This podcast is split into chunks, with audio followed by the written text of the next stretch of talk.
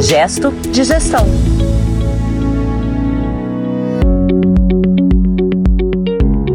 Olá, bem-vinda, bem-vindo ao Gesto de Gestão, o podcast da administração de escritórios de advocacia. Eu sou Alexandre Lupe e essa é uma iniciativa do André Porto Alegre, jornalista especialista em gestão legal. Tudo bem, André? Olá, Lupe, tudo bem? O gesto de gestão de hoje é sobre precificação dos serviços advocatícios. Ou como nós provocamos no título desse podcast, quanto vale um advogado? Lupe, você sabe quanto vale um advogado? Não sei não, André, mas eu acho que muito. Pelo menos esse é o senso comum aqui no Brasil e acredito que no resto do mundo também, viu? Pois é, Lupe, depois de tantos anos atendendo escritórios de advocacia, descobri que nem os próprios advogados têm ideia clara sobre o processo de precificação dos seus serviços e que faltam referências e parâmetros para estabelecer os preços. Isso é resultado de uma atividade que não compartilha muitas informações e que se mantém reservada sobre os modelos adotados pela concorrência. Concorrência, André. É, é difícil ouvir essa palavra no mundo da advocacia. Mas não devia, né, Lupe? Há mais de 1 milhão e 200 mil advogados no mercado brasileiro e estimativas de que um número superior a 100 mil CNPJs de sociedades de advogados ativas. Há previsões que falam de mais de 300 mil sociedades de advogados registradas nas OABs do Brasil inteiro. Portanto, de uma coisa todos nós podemos ter certeza.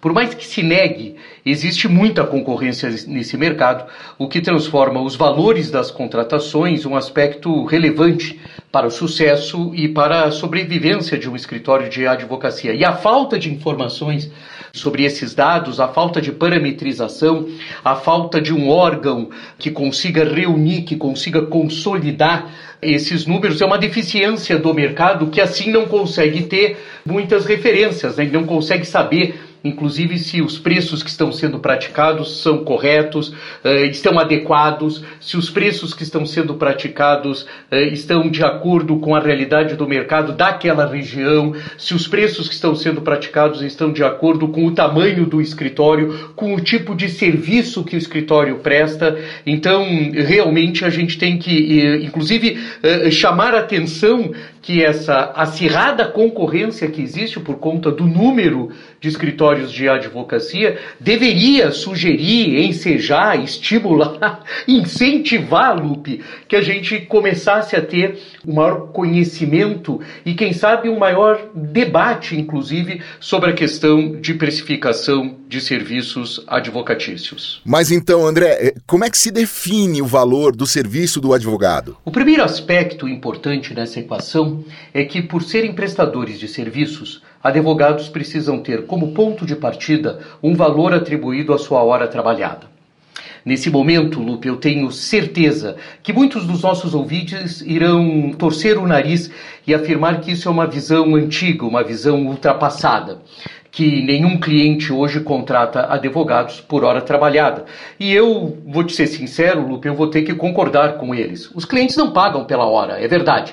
Mas para a gestão de escritórios de advocacia, para a gestão legal, essa é uma ferramenta fundamental. Então, o primeiro gesto de gestão desse episódio, mais explícito pelo menos, é a definição, a atribuição de um valor para a hora trabalhada para o escritório, independente do cliente remunerar o escritório dessa forma.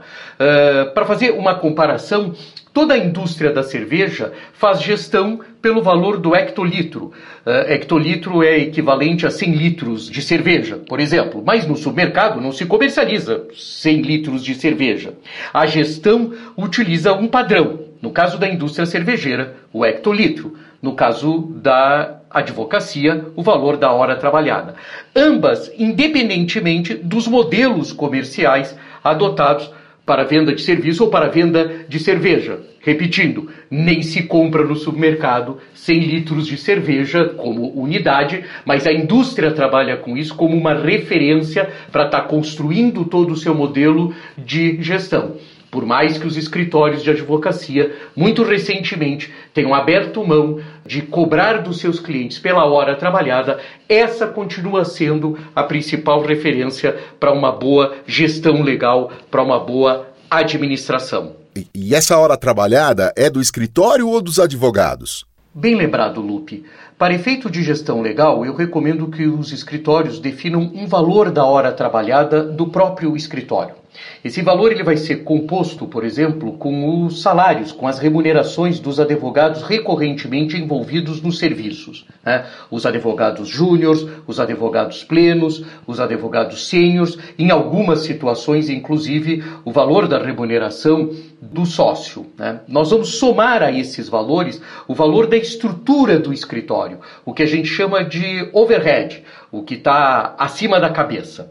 A definição da hora trabalhada está dentro de um espectro de valores, esses que eu falei, mas apresentam variações em consequência da região de atuação no Brasil e a consequente política de remuneração dos advogados e dos custos fixos diretos que impactam a atividade.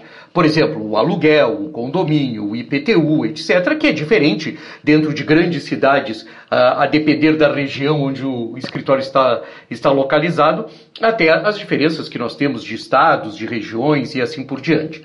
Uma forma muito simples de começar a construir o valor da hora trabalhada do escritório é considerar que o mês possui 22 dias úteis e que para cada um desses dias pode-se atribuir 8 horas trabalhadas. Oito horas trabalhadas, Lupe, não significam necessariamente horas faturáveis, ou como os advogados gostam de chamar, horas biladas, né? Horas que a gente consegue faturar. Então vamos admitir que do total de horas de um dia possa se faturar a metade. Por exemplo, quatro horas. Portanto, um escritório terá quatro horas vezes o número de advogados vezes 22 dias. Em um escritório, por exemplo, com 10 advogados, essa conta fica 4 vezes 10 vezes 22, o que resulta em 880 horas mensais. Ou seja, o escritório tem 880 horas mensais para comercializar e, com isso, pagar todas as suas despesas e ter lucro. Esse é o estoque mensal de horas. Então, uma estrutura que vai começar a pensar na precificação, na precificação dos seus serviços, terá que considerar o que, que ela tem disponível para venda por mês. E isso vai ser então a conta de quatro horas biladas, mesmo que as pessoas trabalhem oito horas ou fiquem no escritório oito horas. Nisso você tem trabalho de pesquisa que é considerado, nisso você tem trabalho uh, acadêmicos, nisso você tem trabalhos burocráticos. Os advogados hoje reclamam muito, inclusive há uma reclamação recorrente no mercado da advocacia nacional de que se consome muitas horas com questões absolutamente burocráticas. Né? A média nos Estados Unidos, só para você ter uma ideia e fazer uma comparação, Lupe, a gente sempre gosta de trazer algumas informações de fora do Brasil.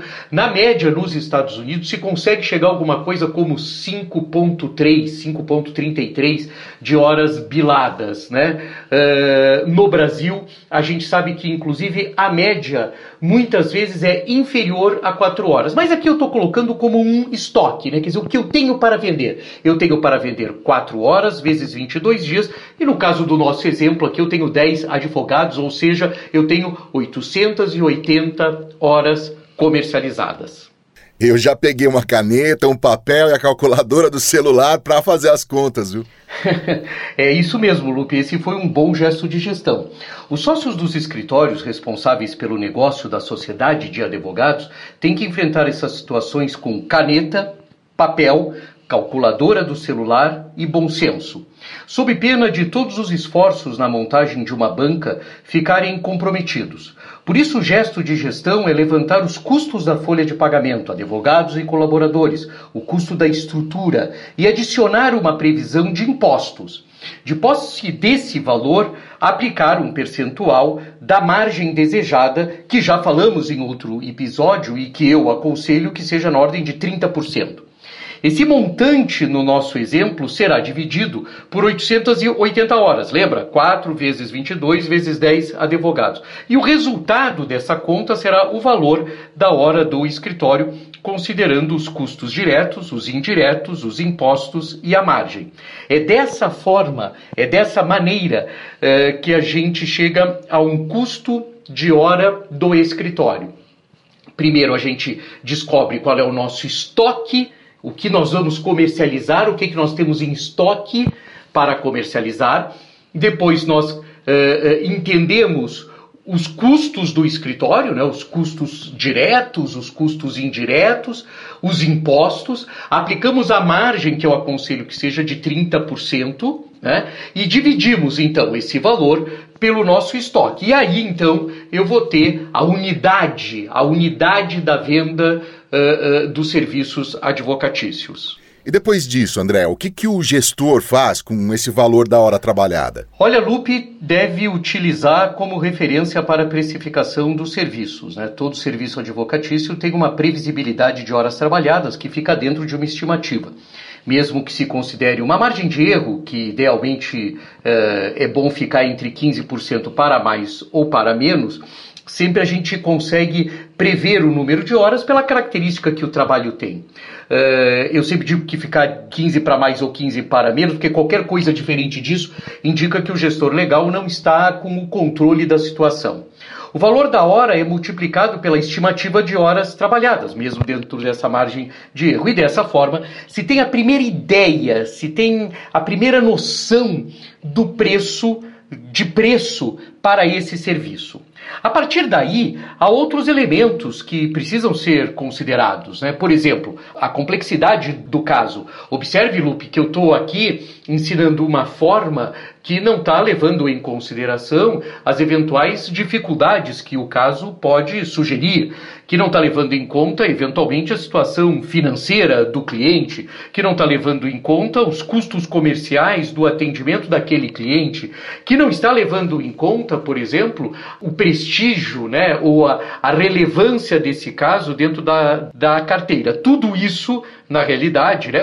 E uma outra questão também, desculpa, mas preciso uh, que eu me lembro agora, que é a previsão de tempo, né? De tempo total, né? Os advogados às vezes conseguem ter, inclusive, noções muito claras de quanto tempo que um processo irá demorar. Então, todos esses são elementos que a gente vai colocando, mas a gente tem um ponto de partida, né? Então, o importante nessa equação é ter um ponto de partida para a precificação, para que essa questão não fique somente como sensibilidade, para que isso fique dentro de uma lógica que vá atender, que vá atender a margem que você está esperando, que vai atender os custos que você tem e que vai estar, sem dúvida nenhuma, pode ter certeza, adequada a uma realidade de mercado e possivelmente muito próximo do que a concorrência, como nós falamos no começo do episódio, a concorrência está praticando. Qualquer coisa diferente disso, Lupe, eu considero negociação comercial.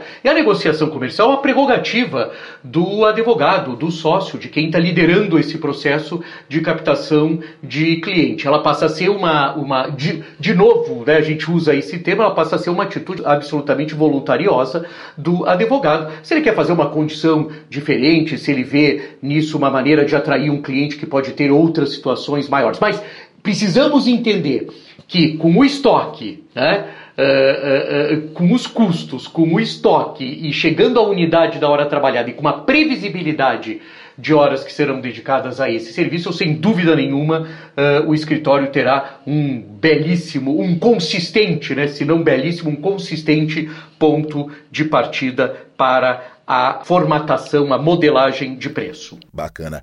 André, eu sei que você utiliza uma expressão quando o assunto é preço dos serviços de advogados, que é a curva sorriso.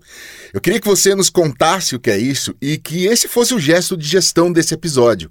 Muito bom, Lupe. Sim, a curva sorriso é uma expressão utilizada nas ciências econômicas, mas muito aplicável à advocacia. É, ela diz respeito aos serviços que definem os seus preços antes que qualquer coisa tenha sido feita em prol do, do contratante. E que esse contratante, na realidade, não tenha tido nenhum benefício ainda pela contratação dos serviços.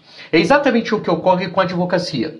Os contratantes de serviços advocatícios acertam as condições comerciais com os escritórios antes que qualquer atividade tenha sido exercida pelo advogado. Uh, portanto, a definição do valor antecede ao serviço. E como não há um tabelamento e tampouco muita referência sobre valores, esse é um cenário típico da curva sorriso, que é assim chamada porque em uma representação gráfica o sorriso é geralmente e idealmente representado por um semicírculo que começa alto, abaixa depois e volta a subir. É assim que devem ser os valores dos serviços advocatícios. Começarem altos, ainda na formatação da estratégia, eh, e nas primeiras medidas que vão ser tomadas pelos profissionais da advocacia. Baixarem naturalmente no dia a dia, porque muitas vezes esses processos demoram efetivamente tempo, né? Você tem a partir dos acompanhamentos, etc. e tal. E voltarem a subir no êxito dos casos. Por isso é que eu aplico e gosto muito dessa figura né, que vem da economia na realidade, que quando eu falo de precificação dos serviços advocatícios, eu sempre evoco aí a curva sorriso. É isso, Lupe, por isso que eu uso bastante. É verdade, André. Muito bem, André, muito obrigado, viu? Valeu por mais uma. É com esse sorriso, André, que a, gente termina esse episódio. Eu sou Alexandre Lupe, estou aqui no estúdio e o André Porto Alegre, o mentor deste podcast, está lá no escritório dele. E esse foi mais uma edição do Gesto de Gestão, o podcast sobre administração de escritórios de advocacia. Uma iniciativa do jornalista André Porto Alegre, especialista em gestão legal, com produção da Compasso Colab. Até o próximo episódio. Valeu! Gesto de Gestão